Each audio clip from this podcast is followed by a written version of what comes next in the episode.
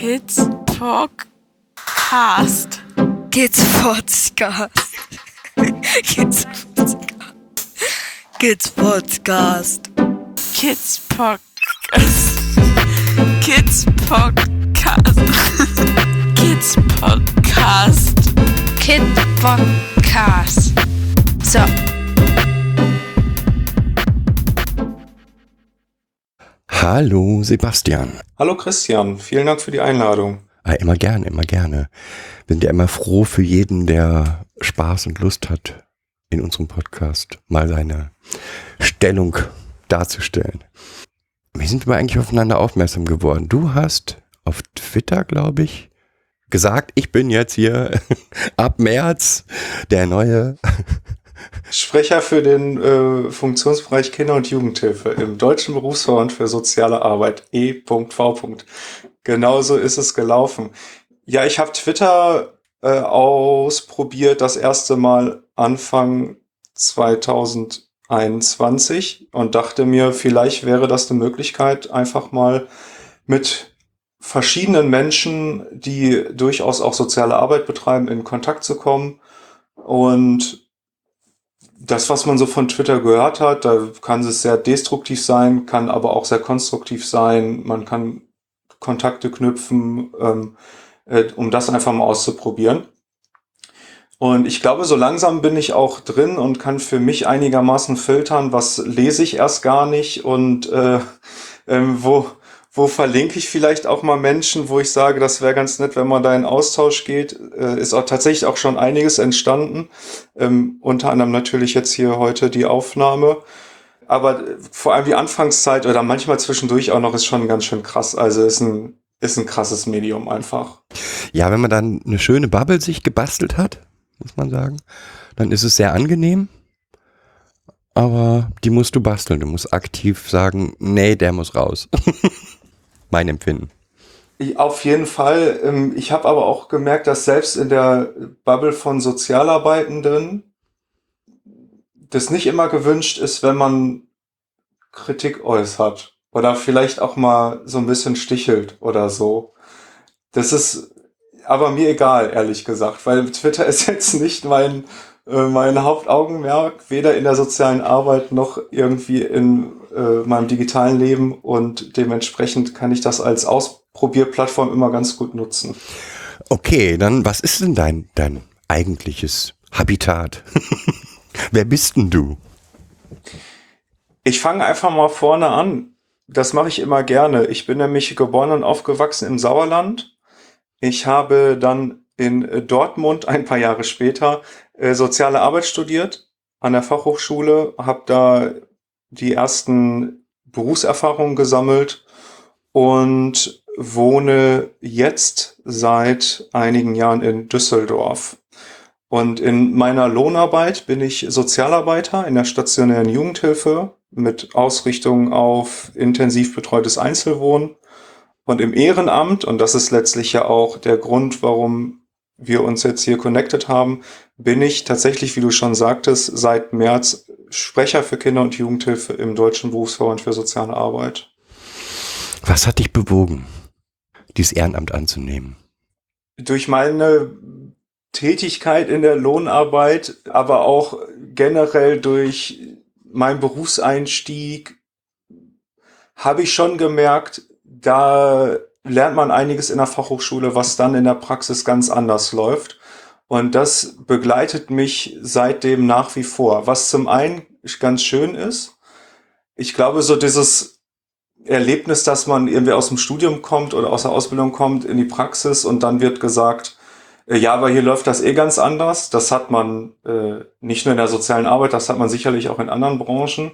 Und wenn man dann sich dafür aber entscheidet, irgendwie an so ein paar Idealen festzuhalten, dann kann es auch anstrengend werden.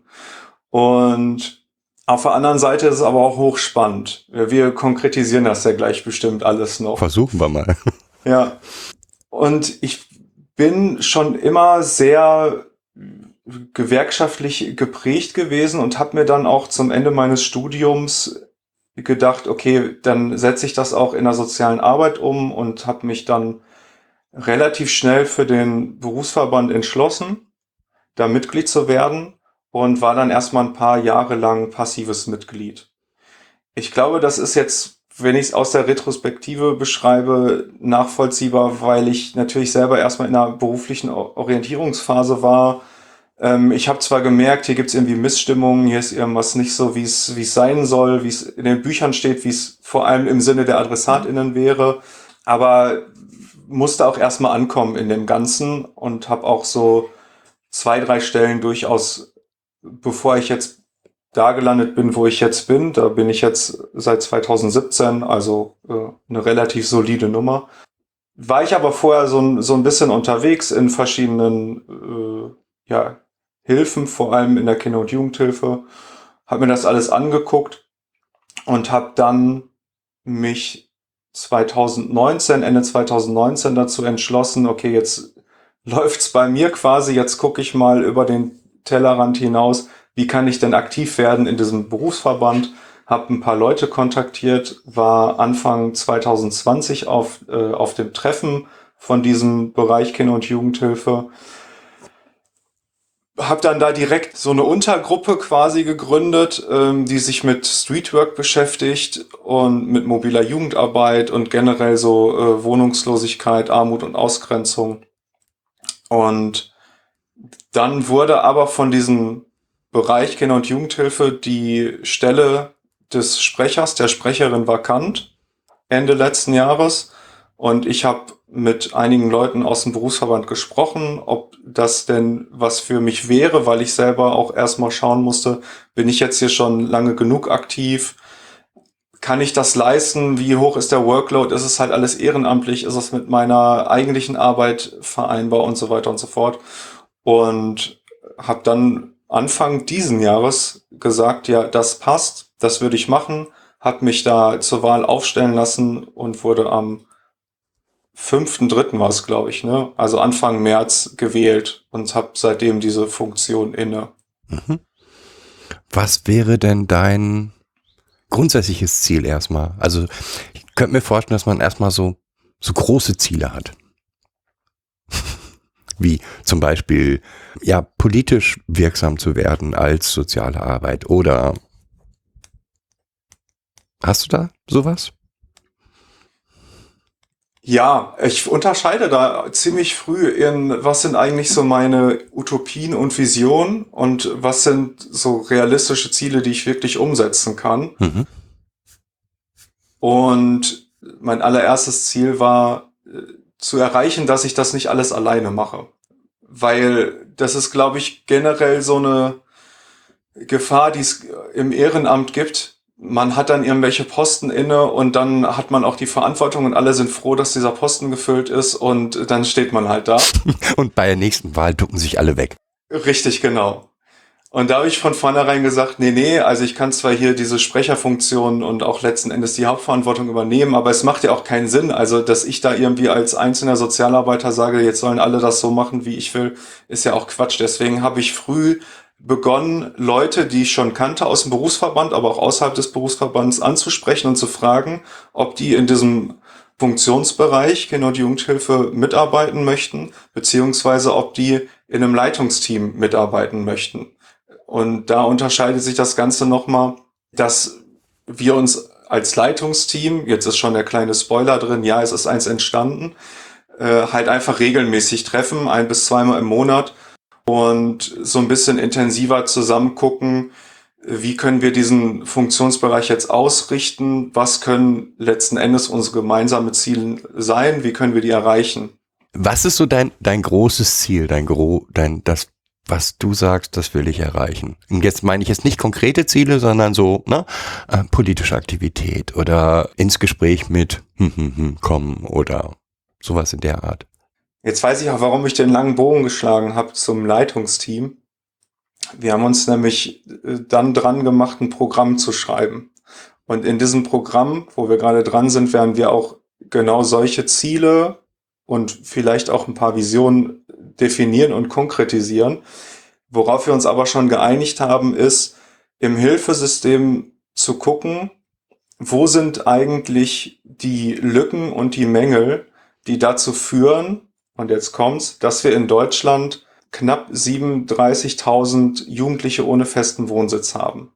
So, und wenn du mich jetzt fragst, was ist mein großes Ziel, also was ist meine Vision, was ist, was ist die Utopie, dann würde ich sagen, Obdachlosigkeit überwinden. Das ist tatsächlich was, was mich seit vielen Jahren, also seit Beginn des Studiums eigentlich und davor auch schon sehr interessiert und auch antreibt, zu sehen, wie kann es eigentlich sein, dass es in so einem reichen Land wie, wie Deutschland, aber auch in anderen Regionen, europaweit, weltweit, äh, dass es ähm, Obdachlosigkeit gibt. Also, dass jetzt Deutschland ein, ein reiches Land ist, ist ja jetzt kein, äh, äh also ist weder ein Grund dafür noch dagegen. Ich, es gibt viele verschiedene Faktoren. Ähm, ich möchte das, das ganze Thema auch nicht zu sehr vereinfachen, aber merke schon, äh, dass wir das eigentlich hier nicht bräuchten. Und jetzt ist die große Frage, wie kann ich denn da in meiner Tätigkeit in der Kinder- und Jugendhilfe und wie können wir als äh, Berufsverband und als Funktionsbereich Kinder- und Jugendhilfe da irgendwie was zu beitragen, dass, dass das Thema wird, dass das vielleicht irgendwie ein bisschen mehr aufs äh, Tableau kommt und dass man doch letzten Endes was gegen machen kann. Und das arbeiten wir gerade aus und da haben wir schon einige Probleme im äh, Jugendhilfesystem beziehungsweise generell im Hilfesystem definiert. Und ja, da wird es jetzt darum gehen zu schauen, äh, wie kann man da konkret werden, wie kann man da aktiv werden. Spannendes Thema, weil wenn man sich überlegt, wie viele Kinder und wie viele Jugendliche obdachlos sind und aus den unterschiedlichsten Gründen obdachlos sind und wie hilflos teilweise die Jugendämter da agieren. Ja, da ist, da, da wäre vieles machbar und sinnvoll, das stimmt auf jeden Fall. Ja, und es ist einfach momentan wieder mehr der Fokus drauf, weil es einen Film gab äh, und dann wurde ein Wort geschaffen und ähm, während wir in den äh, 80er, 90er Jahren noch von TrebergängerInnen oder AusreißerInnen sprachen, äh, sprechen wir halt jetzt von SystemsprengerInnen. Ähm, letzten Endes, wenn man sich die ganzen Forschungen, Studien äh, durchliest, es geht immer um dasselbe. Es geht immer darum, dass äh, einfach Kinder, Jugendliche und auch junge Erwachsene in ihrer Biografie meistens schon sehr früh mit der Jugendhilfe in Berührung kamen und da die Hilfe aber nicht so adäquat abgelaufen ist, äh, dass die letzten Endes da rausgefallen sind. Und das führt halt dazu, dass meist erstmal kurze Perioden äh, auf der Straße folgen, oft auch das Typische, was man so ähm, mitbekommt, dann wird mal bei Freundinnen geschlafen oder vielleicht auch schon mal in der Notschlafstelle. Ähm, dann gibt's immer noch Hilfeangebote, aber wir haben halt einfach generell in der Jugendhilfe so eine dann doch sehr merkwürdige Ausrichtung von, naja, äh, wenn die dann halt nicht wollen, dann ähm, wir haben ja jetzt alles richtig gemacht und äh, dann müssen sie halt gucken, wo sie bleiben. Und dann wird das, werden die Kinder und Jugendlichen so lange verschoben, bis sie volljährig sind und dann sind sie nicht mehr im SGB 8, also Kinder und äh, Jugend, in der Kinder- und Jugendhilfe, sondern dann irgendwie im SGB 2. Das ist zumindest so die Vorstellung dahinter. Und dann ist das Problem erledigt. Und das sage ich jetzt erst mal alles pauschal, ja. Also wir können da gleich nochmal reingehen, wo wir halt schon festgestellt haben, da gibt's einfach auch in den Zuständigkeiten einige Probleme, sowohl bei öffentlichen Trägern als auch bei privaten Trägern. Ähm, und man kann jetzt nicht pauschal sagen, die komplette Jugendhilfe läuft verkehrt. Das auf keinen Fall. Aber es ist schon ganz deutlich, wenn man diese, ja, wenn man einfach die die Zahlen, Daten und Fakten sich äh, mal zu Herzen nimmt und das so ein bisschen durchforstet, merkt man, es läuft immer darauf hinaus, die sind aus dem Hilfesystem rausgepurzelt und das nicht aus Eigenverschulden. Die Frage, die sich ja uns immer stellt oder die wir immer in unserem Podcast ähm, benennen, ist selbst, was heißt denn da Eigenverschulden? Wie kann ich behaupten, ein 13, 14, 15-jähriges Kind hat Eigenverschulden an der Situation? Wir haben eine gesellschaftliche Verantwortung für dieses Kind, auch wenn wir sie vielleicht nicht wahrhaben wollen. Und ja, sicherlich ist das einer der großen Punkte in der Jugendhilfe, an der wir ansetzen könnten oder müssten.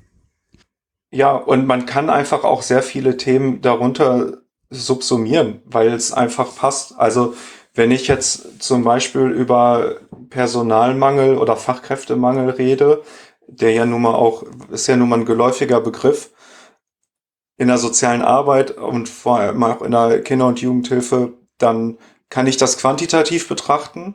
Das heißt, ich weiß, dass bei vielen, vielen Jugendämtern deutschlandweit äh, viele Stellen nicht besetzt sind.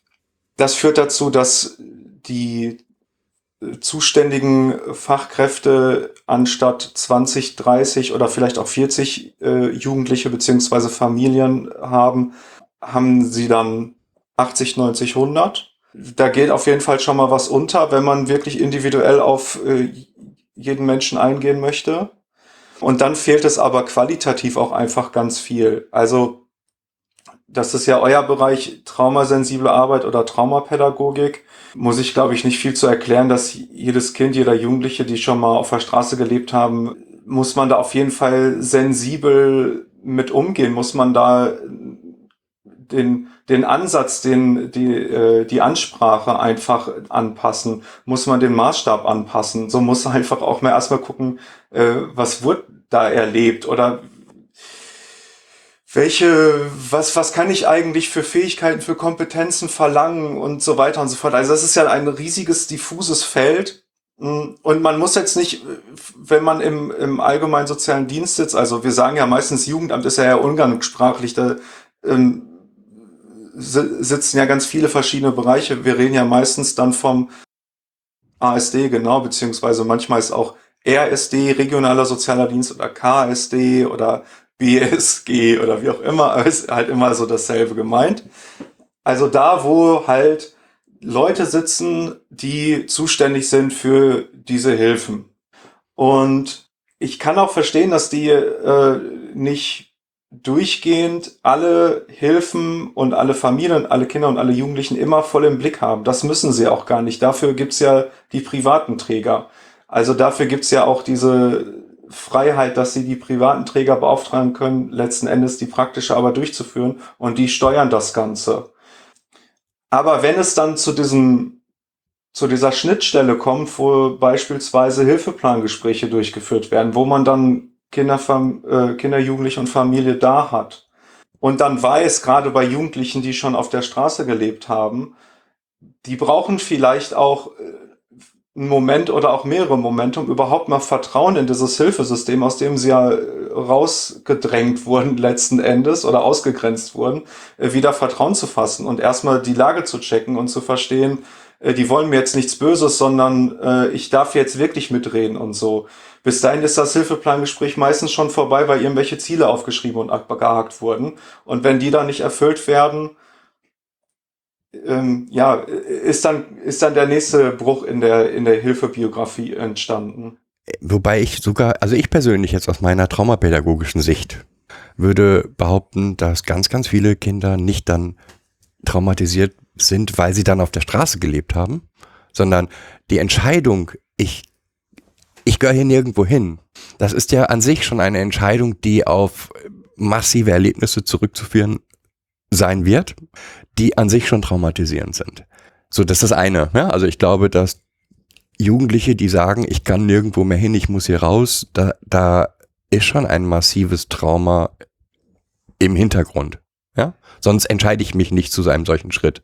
Und zum anderen, du sagst, ähm, dass sie Vertrauen finden und so weiter. Ähm, ja, aber für einen jemanden, der traumatisiert ist, ist das, das ist einer der Hauptaufgaben. Und da geht's ja dann nicht nur darum im HPG, sondern auch in der praktischen Arbeit ähm, genug, ja, Wissen zu haben, wie ich denn den Beziehungsaufbau zu diesen Kids gestalten kann. Da sehe ich, ich aus unserer Sicht ähm, halt schon die, ja, fehlendes Wissen teilweise. Mir ging's jetzt bei dem Punkt Vertrauen darum, wenn man im HPG sitzt und äh, die Hilfe läuft irgendwie gerade ein halbes Jahr, dass man dann halt nicht erwarten kann, dass jetzt da zwischen äh, Adressatin und Fachkraft schon alles Tutti ist und man dann fragen kann, wieso, wieso geht denn jetzt das Kind eigentlich noch nicht wieder zur Schule regelmäßig? Wie, was haben Sie denn jetzt ein halbes Jahr gemacht? Wie, Sie sind immer noch dabei, dass es vielleicht mal irgendwie einmal im Monat mit Ihnen zusammen die dreckigen Socken in die, in die Waschmaschine packt. Wieso geht das denn nicht schneller? Wieso, wieso, so meine ich halt. Ja, aber da wollen wir jetzt gar nicht drüber reden, ähm, über fa falsche und fehlerhafte Vorstellungen von der Geschwindigkeit, in der sich da etwas verändert. Ja, schon. Also genau das führt ja letztlich dazu, dass ja auch bei den privaten Trägern bestimmter Druck entsteht.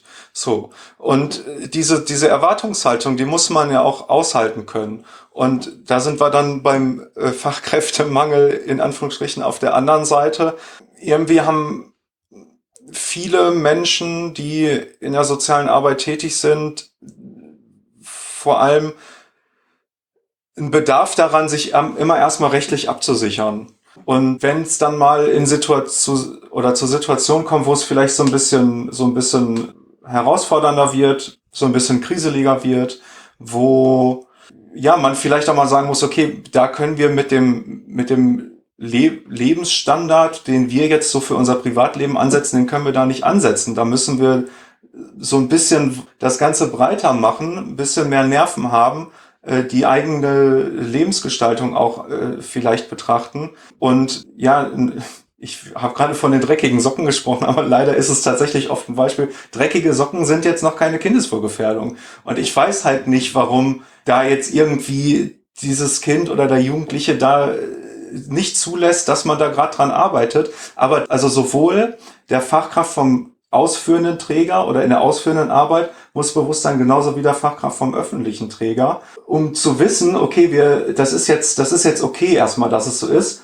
Vielleicht ist es in einem halben Jahr nicht mehr so, aber das werden wir dann herausfinden. Aber man erreicht halt durch Druck und irgendwie Machtausübung in den, im Regelfall wenig bis gar nichts. Das meinte ich halt mit, der könnte so ein bisschen mehr generelles Wissen nochmal und so, eine, so ein Verständnis für viele Lebensherausforderungen oder ich weiß nicht, wie es äh, wie es jetzt zusammenfassen soll.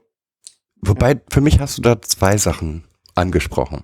Das eine ist, also nehmen wir den ausführenden Jugend, äh, den ausführenden Sozialarbeiter. Ich finde, ganz oft ist diesen Menschen, oder das, ich will das jetzt nicht, bitte jetzt nicht als Vorwurf verstehen, ja, aber ich sehe mich als die letzte Verteidigung der Kinder. Verstehst du, was ich meine? Also der, ich bin der, der sie gegen alle Dinge von außen beschützt. Und diese Haltung sehe ich oft nicht. Weil ich solche Sachen höre wie, naja, hat das Gericht entschieden und da können wir jetzt nicht anders. Und wo ich mal sage, ja, aber ich bin die letzte Instanz. Und wenn ich sehe das, was das Gericht entschieden hat, schadet dem Kind massiv dann bin ich in der Verantwortung, dieses immer weiter zu melden oder vernünftige Berichte zu schreiben oder oder oder, damit sich das wieder ändert. Genauso wie wenn der ASD jetzt sagt, ja, aber es muss doch jetzt, dass ich, ich, meine Aufgabe ist es, den Bericht so zu formulieren, dass der ASD, ASD versteht, nein, wir können nicht weiter als bis dahin gerade. Das ist meine konkrete Aufgabe. Und ich verstehe, dass es nicht jeder so sehen will, aber ich wünsche mir viel mehr die, die ähm, Sozialarbeiter, die ja da kämpfen und nicht sich dann irgendeiner höheren Macht ergeben. Und das finde ich so spannend, warum das so ist. Dass, also das ist ja nicht bei allen so. Also das muss man ganz deutlich sagen. Erstmal vielleicht nochmal allgemein, weil je nachdem, wer, wer den Podcast hört, äh, nicht, dass es falsch interpretiert wird. Ich glaube, bei uns beiden steht Kinderschutz an erster Stelle. So, und da ist auch nicht dran zu rütteln. Und auch, dass wir äh, jegliche Gefahr und jegliche Kindeswohlgefährdung abwenden wollen und das auch tun, das ist, glaube ich, auch klar. Ja, das nur noch mal festgehalten. Und dann muss man aber irgendwann schauen, okay, wo gehen vielleicht die Erwartungen an äh, die Kinder und die Jugendlichen wo sind die einfach zu sehr an, an der eigenen Lebensform, an den eigenen Normen orientiert und wo muss man darüber hinaus schauen, es gibt halt Gründe oder es gibt auch einfach ein Recht auf eigene Lebensbestimmung und da muss man halt auch mal aushalten, äh, dass Minderjährige rauchen. Sogar noch schlimmer. Ich habe jetzt für mich einen grad einen Fall vor Augen, der ist Gott sei Dank schon lang genug her, dass ich sagen kann, da ist das Kind einmal, wie du es vorhin genannt hast, auf Dreh gegangen. Und Jugendamt hat gesagt, mh, hm, solange das weg ist, kann ich mich nicht drum kümmern. Und das ist halt, hat sich halt prostituiert. Jetzt ist die Frage, wie kann ich als Jugendamt oder als Sozialarbeiter dann damit umgehen. Natürlich muss ich sagen, nee, das will ich nicht. Keine Frage. Aber das berechtigt mich nicht, den Kontakt zu dem Kind abzubrechen, sondern im Gegenteil. Das heißt, ich muss im Kontakt bleiben. Ja, auf jeden Fall. Und jetzt könnte man sagen, na, Kinderschutz und so weiter. Ja, natürlich. Aber es ist ja nicht mein Ziel, dass das passiert, sondern mein Ziel ist, dass, dass das weniger wird. Und wenn dieses Kind diesen Weg geht, da muss ich trotzdem sagen, zumindest finde ich, immer sagen, ich bin da für dich. Immer. Ja. Ja. Und ähm, selbst da mangelt es jetzt schon teilweise. Ja, eben, weil halt der Selbsterhaltungswille von Einrichtungen oft über dem steht, was die Jugendlichen gerade wollen oder gerade brauchen. Und äh, ja, da müssen wir jetzt so ein bisschen sortieren. Vielleicht, ähm, ich habe sowieso am Anfang schon gedacht, ich glaube, wir müssten sowieso zwei Folgen machen, weil, wie ich gerade schon sagte, ich habe eine Lohnarbeit. Da fände ich sehr spannend drüber zu sprechen. Und da kommt auch viel von diesen, von diesen äh, Vibes rein, die ich jetzt im Berufsverband mit einbringe. Können wir, können wir gerne. Also ich bin nochmal, das ist das Schöne an Podcast. Zum einen, wir können so lange reden, bis du, wir das Thema besprochen haben. Ähm, und zum anderen können wir gerne jederzeit eine zweite Folge machen, wo du mal erzählst, was du in deiner Arbeit machst. Fände ich super Ja. spannend. Ja, auf jeden Fall. Da muss ich dann auch nochmal das Go vom Chef einholen. Oder, oder der kommt direkt mit. gerne, gerne. Aber nehmen wir das jetzt mal, also nochmal, ich finde dieses Thema Obdachlosigkeit allgemein, ach so, da war, da möchte ich nochmal drauf zurück. Also jetzt haben haben wir jetzt gerade den Bereich besprochen, so ein bisschen, ja, grob überflogen, der Kinder und Jugendlichen, die eigentlich in der Jugendhilfe sind und obdachlos sind. Dann haben wir aber noch die Kinder, die als, als Teil der Familie obdachlos sind. Jetzt hast du gesagt, ihr seid ein größeres Team. Also jetzt hier im Funktionsbereich Kinder- und Jugendhilfe. Ja. Ja. Wie groß ist das Team? Wir sind jetzt äh, gerade sechs Leute. Welche sechs? Darfst du die nennen? Ja, ja, Se Sekunde. Jetzt hab, wollte ich gerade hier mal ganz fix nebenbei von der BRG Wohnungslosenhilfe die Zahlen Oh ja. rausholen, weil die nämlich ja das aufführen, wie viele Kinder einfach mit ihren Familien wohnungslos auf der Straße leben.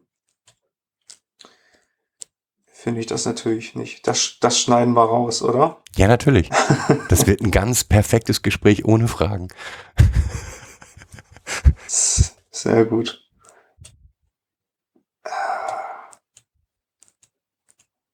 Ja, toll. Jetzt, jetzt find, genau das finde ich jetzt gerade. Ist aber auch vielleicht jetzt nochmal, ähm, für mich bleibt es aber die Frage, ne? Also wenn die Armutsverhältnisse so schlimm sind, dass eigentlich Jugendhilfe eingreifen müsste.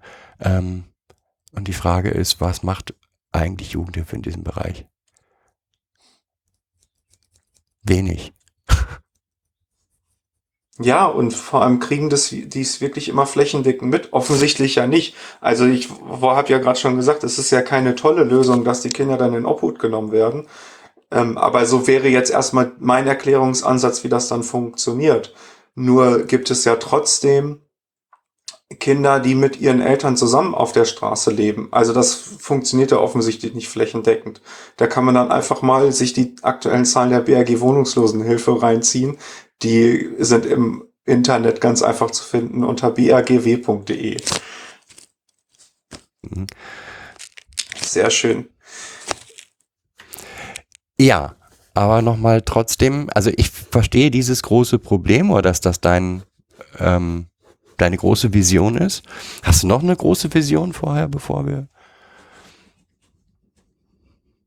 Und zwar gibt es in Deutschland, um jetzt einfach mal einen groben Abriss zu machen, 13,5 Millionen Kinder und Jugendliche und 2,8 Millionen davon wachsen in Armutslage auf.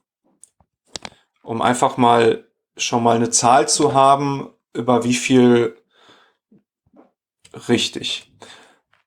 Und jetzt ist es so, dass von der Gesamtzahl der wohnungslosen Obdachlosen in Deutschland 70 Prozent Alleinstehende sind. Also auch da lag ich gar nicht so verkehrt, dass es oftmals Alleinstehende trifft. Und 8 Prozent der Gesamtzahl, nämlich insgesamt 20.000 sind Kinder und minderjährige Jugendliche. So. Und wenn man sich das jetzt anguckt, die Zahl mit der Zahl, die das DJI, nämlich die 37.000 hochgerechnet hat, dann würde ich mal sagen, geht es da zwar auch zum einen bei der BRG Wohnungslosenhilfe ganz klar um minderjährige Kinder und bei den Hochrechnungen des DJI auch um junge Erwachsene. Aber ich würde jetzt mal, um unsere Frage von gerade zu beantworten, sagen, die Kinder, die auf der Straße leben, sind nicht alle vorher im Hilfesystem angebunden gewesen. Das heißt, auch da geht offensichtlich irgendwie was unter, sonst könnte das ja letztlich gar nicht entstehen. Dass es Kinder gibt, die mit ihren Eltern, mit ihrer Familie zusammen in Obdachlosigkeit leben. So. Und um jetzt so ein bisschen den Schwung zu kriegen in den Funktionsbereich Kinder- und Jugendhilfe und die Verbandsarbeit. Ich hatte ja gerade schon mal gesagt, wir schreiben gerade an einem Programm, wie wir die nächsten vier Jahre inhaltlich füllen wollen und welche Ziele wir erreichen wollen. Und also wir haben uns das in drei Phasen aufgeteilt. Die Phase eins betiteln wir mit Wir müssen reden. Da geht es darum, das Programm zu entwerfen und zu diskutieren. Also wenn es fertig ist, werden wir auf jeden Fall damit rausgehen an verschiedene, wahrscheinlich auch Träger, an verschiedene Fachkräfte und einfach mal zu schauen, wer interessiert sich denn überhaupt für das Thema. Es gibt sicherlich auch welche, die sich dafür gar nicht interessieren und sagen, naja, läuft doch alles, wie es ist. Und äh, mit der Grundeinstellung, äh, wer, wem, wem wir jetzt noch nicht geholfen haben, die, die wollen dann auch nicht. So, und da einfach mal ins Gespräch gehen und gucken, wie viele Leute erreicht man damit, die sagen, ja stimmt, das ist mir auch schon aufgefallen. So, wir müssen da vielleicht mal was machen. Dann sind einfach diese 37.000 Jugendliche ohne festen Wohnsitz ein Thema, über das wir äh, sprechen müssen. Und Fachkräftemangel sowohl quantitativ als auch qualitativ habe ich gerade schon angesprochen.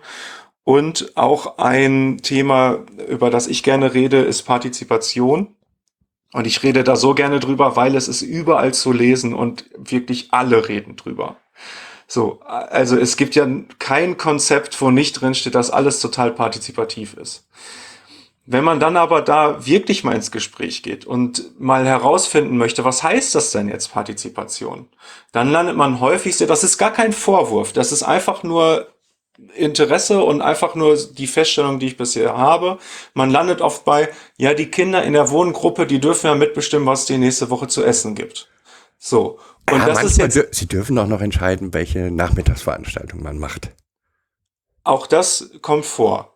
Und es gibt da durchaus Modelle, wo das entweder so gehandhabt wird, bei manchen auch noch mal ein bisschen weniger, bei manchen aber auch recht ausgeprägt und das ist auch alles in Ordnung, weil es gibt letzten Endes nicht einfach nur Partizipation ja oder nein, sondern es gibt da verschiedene Stufen, verschiedene Herangehensweisen. Man muss aber immer wissen, worüber man spricht.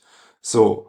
Und ich würde jetzt mal sagen, wenn es darum geht, dass wir in der Jugendhilfe die Kinder und Jugendlichen einbeziehen wollen, weil das deren gutes Recht ist, dann reicht es meiner Meinung nach nicht nur über das kommende Nachmittagsprogramm zu sprechen oder ähm, über die Menükarte für die nächste Woche, dann muss da mehr Mitbestimmung sein. Und da bin ich wirklich gerade noch äh, am herausfinden, was das denn braucht, diese Mitbestimmung. Also wenn wir jetzt nochmal auf die Hilfeplangespräche zum Beispiel gehen, da ist ja Beteiligung und Mitbestimmung, ist ja im SGB 8 in vielen Paragraphen äh, geregelt. Wenn ich mir aber angucke, wie es in der Praxis oft läuft, und da geht's nicht nur um, das mal kurz dazwischen geschoben, geht's nicht nur um äh, den ASD von der Stadt, wo ich am meisten arbeite. So, das sind ja Feststellungen, die macht nicht nur ich, die machen auch andere. Dann werden da meistens die Kinder und die Jugendlichen doch gar nicht so sehr einbezogen also ich bin da absolut bei dir, ja, also sehe ich genauso. Ich finde übrigens einen tollen, ähm, weil der weiß, Dänemark, eine tolle Sache macht hier Dänemark, finde ich, in, in Schulen und so weiter. Diese Frage Partizipation müssen alle Einrichtungen einmal im Jahr für sich beantworten. Aha. Sie müssen das also ausformulieren, nochmal, was Sie genau gemacht haben. Genau. Und, und auch äh, ausformulieren, wo sind denn vielleicht noch Dinge, die wir verbessern können. Dürfen, dürfen da die, die AdressatInnen, also die Kinder und Jugendlichen, auch mitschreiben? Ja, natürlich. Ja, wunderbar. Und, und diese Idee finde ich total gut, weil das als Prozess zu, zu sehen, ja, und nicht zu sagen, das ist ein Status quo. Wir sind partizip äh, partizip partizipativ, sondern ähm, man muss ständig gucken, wo läuft es nicht richtig und wo kann man mehr machen. Diese Beteiligung HPG ähm, sehe ich noch ein bisschen anders, weil gibt da zwei Varianten, finde ich. Also das eine, die eine Variante ist, okay, da muss ich mit dem Kind alleine sprechen. Ja, weiß ich nicht. Ja, ähm, da ist ein Kind, was irgendwie ähm, sieben Jahre alt ist, das will nicht einmal im Jahr mit irgendwem sprechen, den es nicht kennt. Da ist der Gedanke der Partizipation eigentlich so wenig ver verankert, weil keiner sich auf, die, äh, auf den Weg macht, darüber nachzudenken, wie kann ich denn die Kinder partizipieren lassen? Und das geht in einem solchen, in, das können wir nicht aus, der, aus dem Standpunkt der Erwachsenen machen, meiner Meinung nach. Wir haben ja immer die, bei uns die Idee, und wir haben es schon ein paar Mal versucht umzusetzen, hat leider bisher noch nicht funktioniert, daraus ein Frage-Antwort-System zu machen. Also die am Hilfeplan Beteiligten senden an das Kind Fragen. Und das Kind hat dann ein halbes Jahr oder Jahr bis zum nächsten HPG Zeit, diese Fragen zu beantworten. Und selber auch Fragen wieder zu stellen. Und diese Antworten gibt man dann wieder ins HPG und man, das HPG kann daraus wieder neue Fragen an das Kind machen. Weil das, was wir an, an, ähm, an Partizipation im HPG machen, ist, du darfst teilnehmen, wenn du das so machst, wie wir das wollen. Ja? Auf unserer Ebene, nämlich am Tisch sitzend mit den Erwachsenen und mit den Erwachsenen reden. Das ist aber nicht kindlich. Nee, ja, eben. Ja, und deswegen hatten wir mal die Idee, das so umzusetzen. Ne? Und wie das Kind dann die Fragen beantwortet, ob es ein Video macht, Fotos macht, äh, was auch immer, ist Sache des Kindes. Und das wäre so toll für auch für die Arbeit mit den Herkunftseltern. Weil die haben ja Fragen an ihre Kinder, nur wissen sie nicht, wie sie formulieren sollen. Und aus so einem Hin- und Herspiel könnte da richtig was entstehen, denke ich. Aber wie gesagt, das, das bräuchte Zeit und bräuchte Menschen, die das umsetzen wollen. Äh, Ressourcen ist einfach ein großes Thema und natürlich auch so der Wille der Fachkräfte letzten Endes. Aber das meinte ich ja, also ähm, dass einfach die das Kind oder der Jugendliche, die Jugendliche äh, am Gespräch teilnehmen darf, ist für mich jetzt noch keine Partizipation.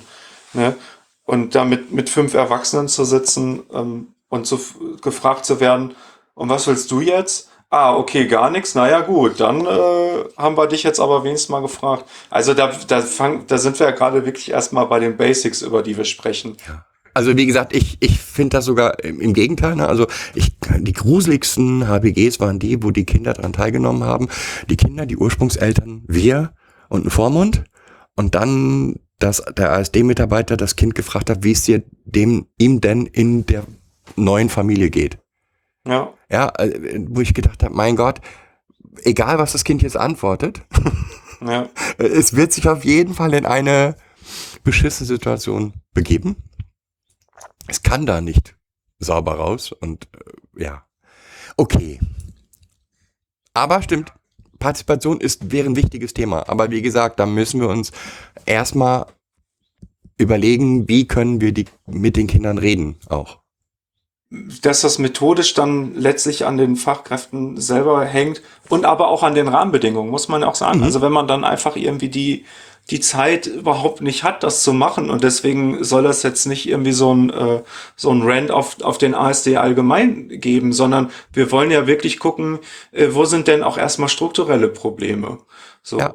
Und ähm, so rein persönliche Probleme sehe ich halt schon an der Stelle, wo man äh, dann sagt, wir haben jetzt HPG, aber du, jugendlicher Mensch, bleibst jetzt die ersten 20 Minuten auf dem Flur sitzen und wartest, wir wollen mal unter den Erwachsenen erst sprechen. So, und zwar sehe ich da das persönliche Problem zum einen, äh, dass das überhaupt so angeboten wird oder so gemacht wird, weil ich mir dann denke, na ja, aber das wäre ja dann, also das kann man ja machen, so, aber das ist ja ein Fachgespräch, wenn wir dann quasi Hilfesystem gucken wollen, alle Fachkräfte zusammensetzen wollen, aber nicht die Hilfe planen wollen, dann ist das ein anderes Gespräch, das können wir machen. Aber von da, wo wir jetzt sagen, heute ist Hilfeplangespräch, ist natürlich der Jugendliche, die Jugendliche von Anfang an mit dabei. So. Und da ist halt genau die Sache, wo ich überlege, ob da nicht so ein Punkt ist, wo es dann im Prinzip der Aspekt Partizipation das Papier verlässt und äh, irgendwie menschlich wird, weil da muss es ja eine Person geben, die sagt, nee, wir gehen jetzt nicht ohne den Jugendlichen da rein. So, der hat ein Recht darauf. Wie gesagt, äh, finde ich vom Prinzip her ganz richtig. Ich habe nur so viele krude Situationen erlebt, ähm, wo ich sage, boah, da muss ich eigentlich als Pädagoge das Kind schützen. Da ist auch ganz viel Sensibilität halt auch von allen Seiten erforderlich, damit das funktionieren kann, damit das Kind mit am Tisch sitzen kann oder der Jugendliche. Ja, voll. Am Anfang haben wir von Traumasensibilität gesprochen. Es geht um Sensibilität insgesamt. Ja, wir haben so manchmal in unserem ganzen Papierkram irgendwie das Menschliche aus den Augen verloren, habe ich das Gefühl. Da sollte man vielleicht noch mal ran. Also wir sind ja nicht nur, wir sind ja nicht einfach irgendwie Verwaltungskräfte, weder beim privaten Träger noch beim öffentlichen Träger. Also wir müssen halt auch einfach mal nicht nur den Adressat, die Adressatin sehen oder irgendwie die Maßnahme oder äh, die Ziele oder was auch immer, sondern auch einfach mal den Mensch, das klingt jetzt so pathetisch, aber ist es ja letzten Endes und auch mal Menschlichkeit zulassen. So, wie oft ich schon bei Gesprächen saß und dachte, oh, jetzt wird's aber menschlich und dann wird das aber auch irgendwie unterbrochen, weil dann so eine Konfliktscheue auch drin ist. Ja, nicht, dass jetzt Mutter und Kind äh, hier ihren Konflikt austragen und nachher weint noch jemand und nachher haben wir das gelöst. Nee, wir, wir trennen die jetzt wieder. Die eine geht in die stationäre Hilfe zurück, die andere nach Hause und dann sehen wir uns in einem halben Jahr wieder und gucken dann, ob äh, die Beziehung besser geworden ist. Okay, also jetzt nochmal. Also dein erstes große, deine erste große Vision äh, Obdachlosigkeit, deine zweite große Vision Partizipation. Hast noch eine? Etwas, wo du sagst, das muss sich ändern? Äh, Fachkräfte haben wir ja auch nochmal, ne? Ich würde jetzt mal sagen, das sind so das, was wir uns halt jetzt einfach auch berufspolitisch vornehmen in unserer ehrenamtlichen Tätigkeit da im Berufsverband und in dem Bereich Kinder- und Jugendhilfe. Das eine ist die erste Phase, wir müssen reden, also wir definieren das Programm aus, da geht's um die Jugendlichen ohne festen Wohnsitz, da geht's um den Fachkräftemangel, da geht's um die Partizipation. Dann in der zweiten Phase mit dem Titel Wir müssen handeln. Mhm. Weil das ist ein Punkt, der auch wichtig ist. Das darf man nicht vergessen in der sozialen Arbeit, dass man dann, wenn man festgestellt hat, okay, da gibt's Probleme, die sind definiert, wir haben Lösungsansätze, dass man dann auch ins Handeln kommt durch Kampagnen, Aktionen, Workshops. Da kann man sich zum Beispiel ein gutes Beispiel nehmen am Netzwerk Prekäres Praktikum, das es bereits gibt. Es gibt die AG Weiße Fahnen in Berlin. Es wird 2025 der nächste Deutsche Jugendhilfetag sein. Und dass man da einfach auch klar mit seinem Programm und seinen Zielen reingeht und sagt, so, hier sind die Schwachstellen, die haben wir ausgemacht. Nicht nur Leute von privaten Trägern, sondern auch Leute von öffentlichen Trägern. Wir kommen da alle in den Berufsverband zusammen und sagen, da müssen wir zusammen ran. Und dann wäre die dritte Phase, wir müssen verändern. Da geht's dann um die konkrete Änderung von Gesetzen, Verordnungen, Auslegung und so weiter. Das, was dann im Programm festgehalten ist, dementsprechend müssen Rahmenbedingungen ja auch verändert werden. Und wenn wir jetzt zum Beispiel ins SGB 8 schauen, da ist jetzt nach der Reform sind die Paragraphen 4a und 9a entstanden. 4a die Selbstvertretungen und 9a die Ombudschaften. Und wenn ich über Partizipation spreche, dann spreche ich auf jeden Fall auch über Selbstvertretung und auf jeden Fall auch über unabhängige externe Ombudschaften. So. Und die sind jetzt da drin, aber die sind mehr so, wie soll ich sagen, in meinen Worten lose gehalten, irgendwie Ombudschaften sind die Landesjugendämter angehalten, das, das zu fördern. Und Selbstvertretung, ja, da sollen die öffentlichen Träger auch mal gucken, dass das irgendwie gefördert wird. So, warum nicht ein rechtlicher Anspruch? Warum sollte man sich da nicht hinstellen und sagen, wir haben jetzt hier vier Jahre mal unser Hilfesystem angeguckt. Das ist ein Punkt, das muss geändert werden. So, und dann stellt man sich halt 2025 dahin und sagt, jetzt ist zumindest Stand heute die nächste Bundestagswahl. Da ist meistens auch Aufmerksamkeit darauf, was die Parteien und die Regierung gerade noch so machen. Wir brauchen genau das. So. Und das ist ja nur eine Idee. Ja. Und wenn ich mir zum Beispiel diese AG Weiße Fahnen in Berlin angucke, die gibt's irgendwie seit 2012, glaube ich, oder sogar schon länger, die halt vehement und durchgehend äh, letzten Endes auch Personal und Infrastruktur fordern, so damit die ihre Arbeit überhaupt machen können. Und äh, ja, das ist jetzt, läuft jetzt seit zehn Jahren, aber irgendwie habe ich zumindest die Vision, da muss es noch einen Weg geben, dass das noch mehr Aufmerksamkeit bekommt und dass man dann noch mehr klare Forderungen auch stellen kann. Und da glaube ich, ist so ein Berufsverband schon ein ganz richtiger Ort für. Ich habe vor längerer Zeit einen Podcast mit Jochen Strauß gemacht, Mut zum Ungehorsam. Und ähm, dazu, also Jochen Strauß ist ein ein Psychologe, der inzwischen verrentet ist, also weiß auch, wovon er redet, hat, der sagt auch, wir müssen dringend laut werden. Und wir müssen eigentlich politisch aktiv werden und nicht nur ja, darüber klagen, was passiert. Deswegen finde ich das ja so spannend, dass du eigentlich diesen Weg gehst. Und nochmal zurück. Wer ist denn jetzt daran an deinem Führungsteam beteiligt? Stimmt, das habe ich gerade schon mal kurz angeteasert. Nicht nur Leute von privaten Trägern, auch von öffentlichen Trägern und querbeet letzten Endes. Also ich bin, wie ja schon gesagt, privater Träger, stationäre Jugendhilfe. Wir haben aber auch ein paar Leute aus dem Jugendamt. Wir haben eine Person aus einer Obhutnahme und bei diesem Leitungsteam hört es ja nicht auf. Wir haben da noch verschiedene Bereiche. Da kommen Leute aus der Traumapädagogik, da kommen Leute aus dem Streetwork und die sind ja wiederum auch in ihrem Bereich vernetzt. Und dadurch gestaltet sich dann letzten Endes einfach was, wo man sagt, ja, da kommen unter diesem Thema Jugendliche, unter, äh, Jugendliche ohne festen Wohnsitz sehr viele Teilthemen oder sehr viele, äh, ja, sehr viele ähm, Teilgebiete zusammen. So, und da muss man dann einfach draufschauen und da muss man klare Veränderungen fordern und dafür aber auch ein Angebot machen. Also halt so konkret wie es geht und dann so laut wie es geht. Ja, also sich hinstellen und sagen, äh, ist blöd, ich habe äh, irgendwie 100 Fälle, ist schon mal gut. Das ist ja schon mal, da zeigt sich ja, es ist immer noch eine Wahrnehmung dafür, dass das nicht richtig ist. Aber da muss ja dann irgendwie was raus entstehen. Und da bin ich ganz ehrlich, da sind wir in der sozialen Arbeit auch noch nicht allzu gut aufgestellt. So äh, aus persönlicher Erfahrung, was dann passiert, wenn, also ich weiß von einem Jugendamt, ähm, da hat es eine Untersuchung gegeben, die Jugend, äh, die Mitarbeiter hatten zu viele Fälle. Dann wurde das Jugendamt verändert und komischerweise wurde das, was als Fall ist, gewertet wird, ähm, anders gezählt. Also nur noch dann ein, war es dann nur dann ein Fall, wenn es danach eine Hilfe daraus wurde. Das heißt, reine Beratungsgespräche mit den Eltern waren dann kein Fall mehr. Und so kann man natürlich auch wunderbar die Zahlen fälschen. Wenn ein Jugendamtsmitarbeiter vom Gericht fünf oder sechs ähm, Familien bekommt, mit denen es sprechen muss, weil es Scheidungsproblemfamilien sind und dann die Leitung sagt, ja, aber das sind jetzt keine Fälle, weil da gibt es keine Hilfen. Jugendamt oder Sozialarbeiter werden auch dort natürlich hintergangen, würde ich mal so sagen. Wie viel sie leisten können, müssen, sollen es ist ja auch einfach total häufig, dass Leute aus dem ASD berichten, wir hatten jetzt eine Wirtschaftsprüfung da.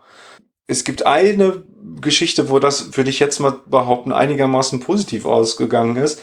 Da hat die. Wirtschaftsprüfung nämlich sich wirklich angeschaut, wie setzen sich hier welche Kosten zusammen und hat dann gesehen, oh je, diese ganzen Fälle, die es gibt, dafür gibt es gar nicht genug Leute, die sich darum kümmern, dann gehen so viele Sachen unter. Wir müssen ja erstmal acht Stellen schaffen. Gibt's wirklich, ne? Also war jetzt in diesem Jugendamt genau das Gleiche. Die Prüfung hat ergeben, wir haben zu wenig äh, Fälle. Dann wurde groß umgebaut, aber es sind nicht mehr Leute eingestellt worden. Der Ausgang war ja tatsächlich, es müssen acht Stellen, also es müssen acht Stellen äh, neu geschaffen und besetzt werden. In dem Fall. Ja, aber ich habe jetzt so ein bisschen den Eindruck, das ist die Ausnahme, wenn ich mir so das Klagen aus den anderen. Äh Kann ich nicht beurteilen, wären aber genau solche Sachen, die man ja vielleicht mal über euch erheben könnte. Ähm, wie viele Fälle wirklich ein Jugendamtsmitarbeiter hat, wenn man vorher definiert, was heißt ein Fall. Ne? Nicht, dass dann solche Sachen damit reinkommen. Weil ich glaube, dass da vieles im Argen ist. Ja, es geht ja jetzt wirklich nicht darum, die nur aufs Jugendamt beziehungsweise auf den ASD drauf zu prügeln, aber man merkt halt, egal wo man äh, sich aufhält in der Kinder- und Jugendhilfe, das ist eine Schnittstelle. Und das soll es ja auch sein. Und es läuft ja auch an einigen Stellen gut, aber es läuft an vielen, vielen Stellen schlecht. Und an den Stellen, wo es ganz schlecht läuft, da haben wir halt dann am Ende Jugendliche, die nicht mehr im Hilfesystem sind, die dann nicht mehr bei ihren Familien sind, die dann unterm Strich obdachlos sind und die werden auch als Erwachsene dann immer noch obdachlos sein. Und wenn wir sagen, das Europäische Parlament hat sich dazu entschlossen, dass wir bis 2030 die Obdachlosigkeit überwinden in Europa, dann müssen wir auch bei uns selber gucken, wie kommen wir dahin und was können wir dafür machen. Und da ist es jetzt gerade einfach an der Zeit. Ja, auf jeden Fall. Wenn es noch Menschen gibt, die sagen, wow, finde ich total spannend, ich will daran mitarbeiten, welchen Weg müssten die gehen? Am einfachsten und am schnellsten ist, eine E-Mail zu schreiben an jugendhilfe.dbsh.de und die landet bei mir und ich werde dann antworten. Und dann kann man mal schauen, in welcher Form man in die Zusammenarbeit kommt. Am liebsten wäre natürlich, wenn wir das unter dem Dach des Berufsverbandes regeln können. Das würde aber auf jeden Fall auch verlangen, dass die Leute Mitglied sind im Berufsverband oder werden. Und es ist nun mal so, dass wenn man sozialpolitisch was erreichen möchte oder wenn man gewerkschaftlich was erreichen möchte, da kann man auch generell in die Gewerkschaftsgeschichte des, ja, der letzten Jahrhunderte reinschauen, braucht man einfach viele Leute, die organisiert sind. Und organisiert heißt, sie sind Mitglied in einem Verband, in einer Gewerkschaft und sie können unter diesem Dach dann zusammen Dinge gestalten und Dinge fordern.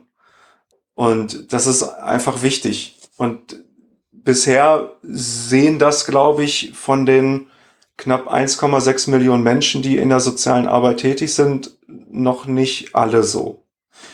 Also wenn man schaut, der Deutsche Berufsverband für soziale Arbeit hat 6000 Mitglieder, ist da noch viel Luft nach oben. Und ich kann auch unglaublich gut verstehen, warum man sich schwer tut, zu sagen, ja gut, aber dann Mitgliedschaft und dann muss ich da irgendwie 0,7 Prozent meines Bruttolohns zahlen jeden Monat und äh, dann weiß ich gar nicht wofür. Und da beißt sich halt seit einiger Zeit die Katze in den eigenen Schwanz, weil wenn es nicht genügend Mitglieder gibt, die dann dementsprechend ja auch durchaus in der Lage sind zu streiken, auf die Straße zu gehen, äh, Forderungen zu stellen, dann kommt am Ende auch nicht so viel bei rum. Und wenn nicht so viel bei rumkommt, dann denken die Leute, wofür soll ich denn Mitglied sein? Und ich finde wirklich, wir sind im Moment in einer sehr, sehr idealen Zeit dafür, sich doch nochmal zu informieren, sollte ich nicht irgendwie gewerkschaftlich, sollte ich nicht irgendwie in einem Verband Mitglied werden, ob man dann wirklich aktiv, wie ich jetzt gerade beschrieben habe, in einem Leitungsteam irgendwie für einen bestimmten Bereich ein bis zweimal im Monat sich trifft oder ob man sich einfach nur die Mitgliedszeitschrift äh, äh reinzieht oder einfach froh ist, dass es da Leute gibt, die im nächsten Tarif möglichst eine Anpassung an die hohe Inflationsrate äh, rausholen. Das sei dann den Leuten selber überlassen. Aber da kann ich echt nur appellieren, guckt da alle nochmal nach, ob das nicht doch irgendwie möglich ist. Zumindest mal jetzt für ein paar Jahre. Muss ja nicht immer alles fürs Leben sein. So, ihr müsst euch auch keine, ihr müsst euch auch keine T-Shirts und keine Fahnen kaufen. Es geht einfach nur darum, sich mal kurz mit dem Thema zu beschäftigen und zu gucken, ist nicht so ein Verband wie der äh, Deutsche Berufsverband für soziale Arbeit etwas, wo Probleme gelöst werden kann, die man in der Praxis einfach schon seit Jahren und Jahrzehnten erfährt. Also da lade ich gerne herzlichst zu ein. Und alle, die in der Kinder- und Jugendhilfe sind und da interessiert sind, schreiben mir einfach. Ich bin für euch da. Ich bin für euch da. Das ist schön. Auch da übrigens eine, eine witzige Sache von wegen Anders Deutschland Dänemark. Ja? Mhm. Ähm, in Dänemark ist die Arbeitslosenversicherung ähm, auch teils über die Gewerkschaften organisiert. Mhm. Also wenn du in der Gewerkschaft bist, hast du Zugriff auf eine spezielle Versicherung mhm. die du dann dort wieder abschließen kannst. Ähm, was natürlich die Organis Organisiertheit der Pädagogen zum Beispiel wesentlich höher macht, ja, weil eine vernünftige Arbeitslosenversicherung, womit ich dann mindestens ein Jahr vernünftig abgesichert bin, möchte ich halt haben. Ja. Ja. Okay, aber lassen wir das Thema mal außen vor. Ich finde es auch total wichtig. Ähm, Gewerkschaft wäre etwas, was wir alle brauchen. Das Problem ist nur, dass soziale Arbeit ist halt extrem ja, wie soll man es nennen? Divers. Deswegen ist es auch so schwer, die Leute alle gemeinsam auf den Weg zu kriegen, habe ich so das Gefühl. Ja, und ich glaube, da braucht es echt auch einfach so ein paar Leute, die da durch diese verschiedenen Instanzen gehen und sagen, okay, wer hat jetzt Bock hier mitzumachen? Weil äh, es bringt ja nichts, die Leute überzeugen zu wollen, die keinen Bock haben. Aber es gibt sicherlich noch einige Leute da draußen, die sagen, na, ich habe irgendwie auch so, ich habe mir das anders vorgestellt, wie das jetzt hier in der Praxis läuft. Und die wissen aber gar nicht, dass es die Möglichkeit gibt, dass es viele andere gibt, die so genau das genauso sehen wie die. Und einfach schon mal so das Gefühl zu haben, ach krass, ich, ich stehe damit nicht alleine und ich kann mich da irgendwie regelmäßig mit Leuten zusammensetzen, die das so sehen wie ich, die auch was verändern wollen, die auch anpacken wollen. Das bringt richtig viel. Ja. So, und dann ist man vielleicht irgendwann die Person, die im Hilfeplangespräch sagt, nee, Moment mal, wir lassen doch jetzt hier den Jugendlichen nicht am Flur sitzen. So. Und dann, dann ist man vielleicht die Person, die irgendwann mal sagt, ja, ich, ich nehme jetzt hier keinen Fall mehr an, das ist dann der 101 weil man weiß, man ist damit nicht allein. Und ich glaube, das ist was, was durch diese Verschiedenartigkeit, die es in der sozialen Arbeit gibt, diese ganz vielen verschiedenen Arbeitsfelder und dann noch kleinen Bereiche und so weiter und so fort, wird, ist es alles so auseinander dividiert, dass man immer den Eindruck hat, na ja, aber was soll ich alleine denn hier ändern? Das ist halt so, das ist halt freie Marktwirtschaft ähm, und äh, kann man ja jetzt nichts machen. So, ich bin froh, dass ich mein Geld verdiene. Und ich bin mir sicher, da kann man was machen. Und da braucht man nicht nur die Fachkräfte der privaten Träger für und nicht nur die Fachkräfte der öffentlichen Träger. Da braucht man auch letzten Endes die Träger an sich für. Also wenn ich jetzt gerade bei den Privaten gucke, es bringt ja unterm Strich nichts, wenn ich jetzt sage, ähm, ich gehe jetzt streiken für einen besseren äh, Betreuungsschlüssel oder für einen höheren Lohn oder was auch immer. Weil dann wird die Arbeit nicht mehr gemacht, so. Und dann sitzt mein Chef aber da und weiß, ja, selbst wenn ich wollte, wie soll ich dir denn jetzt mehr Geld zahlen? Das muss ich ja selber erstmal mit dem öffentlichen Träger in der nächsten Pflegesatzverhandlung wieder rausholen. Also, das muss man ja weiterdenken und muss es, und muss es auch einfach größer denken und gucken, wer muss da jetzt eigentlich sich zusammen sortieren um vielleicht wirklich mal zu sagen, falls es demnächst weniger Geld im Sozialwesen gibt, nach Corona und Krieg könnte das durchaus sein. Wie achten wir darauf, dass wir da nicht untergehen? Und dass wir dann nicht weiter auseinanderdividiert werden und dass das alles irgendwie in so einen Bereich von der große liberale Gedanke der Eigenverantwortung regelt das dann schon und wir sind dann eigentlich nur noch so, äh, so, ja, fällt mir jetzt keine tolle Metapher zu ein. Brauchst du auch keine, ich meine, ja, ich sag mal, die Gefahr sehen wir ja alle, ja. Also dass in der mittleren Zukunft nicht mehr so viel Geld für sozialen Bereiche da sein wird. Das Problem sehen wir alle. Ähm, und ja, dazu brauchen wir Organisationen, um was dagegen zu tun, weil ich glaube, das ist immer so die, die falsche Annahme, dass das Geld nicht da wäre. Egal, egal was passiert, das Geld wäre theoretisch da. Es ist, muss der Wille dafür da sein, es auszugeben. Ja, dazu müssen wir laut sein. Und gut vernetzt. Also, und ja, dazu, und jetzt schlage ich mal den Bogen zum Anfang. Und dazu muss man halt auch ein bisschen auf Twitter rumhängen. Und mal gucken, was da entsteht. Und dazu muss man vielleicht auch einfach mal auf einen Fachtag gehen und mit Leuten reden und äh, Dazu muss man vielleicht auch mal äh, Beziehungen in Bereich aufbauen, wo man nicht dachte, dass das geht. Ob das irgendwie zum eigenen Chef ist und da mal nachfragen so, ey, wie ist das für dich eigentlich? So, läuft das bei uns finanziell eigentlich noch gut? Ist das alles spitz auf Knopf? So, was ist das? Können wir den Leuten eigentlich adäquat helfen mit diesem pseudo äh, äh, Gefüge? Oder halt auch einfach mal zum ASD gehen und sagen, ey, nochmal kurz, das letzte, das letzte Hilfeplangespräch war komisch. Können wir nochmal einfach so zehn Minuten in den Austausch gehen? So, jetzt halt nicht über die Hilfe an sich, aber einfach so was Menschliches auch wieder mit reinbringen. Und vielleicht findet man ja ein paar Leute, die sagen, ey, wir sehen das doch genauso. So, da müssen wir mal irgendwie unsere Ausrichtung ändern. Lass mal was zusammen machen. Kommt im Berufsverband, macht was zusammen. okay, das war jetzt ein, ein eindeutiger und klarer Aufruf. finde ich. Also alle in den Berufsverband. Oder, Ja. oder anders sich ähm, organisieren. Okay, ich finde das ein schönes Schlusswort. Erstmal. Alle in den Berufsverband, finde ich auch. Alle im Berufsverband. ich will jetzt morgen keinen mehr ohne Berufsverband, ohne Mitgliedschaft sehen. Nein. Okay, ich würde sagen, herzlichen Dank für das tolle Gespräch. Gerne, gerne. Hast Hat du Spaß noch- gemacht. Hast du noch irgendetwas, wo du sagst, das möchte ich unbedingt noch loswerden? Ja, da hätte ich tatsächlich dann äh, zwei Sachen im Petto für euch. Das eine ist mir jetzt heute noch mal so durch den Kopf gegangen, als ich hier durch die Stadt, in der ich wohne, äh, nämlich Düsseldorf, hatte ich ja am Anfang, glaube ich, auch erwähnt, um einfach auch noch mal so strukturelle Probleme auf einen Satz, auf einen kurzen Satz runterzubrechen.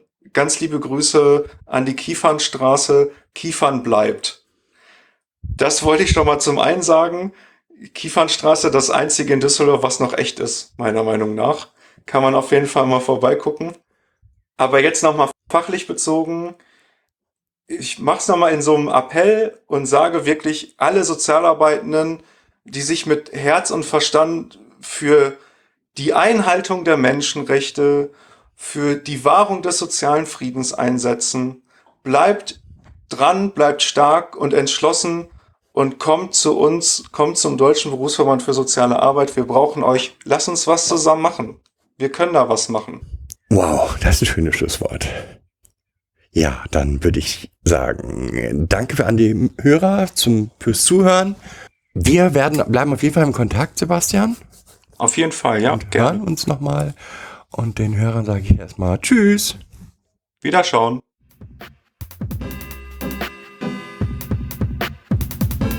Das war eine weitere Folge Kids Podcast. Danke fürs Zuhören. Show Notes und die Möglichkeit zu Kommentaren unter kidspodcast.de. Anregungen, Ideen und Feedback per Mail an info at kidspodcast.de oder per Twitter an kids-pod. Wenn euch diese Episode gefallen hat, empfehlt sie weiter oder gebt Bewertungen in iTunes oder anderen Podcast-Portalen ab.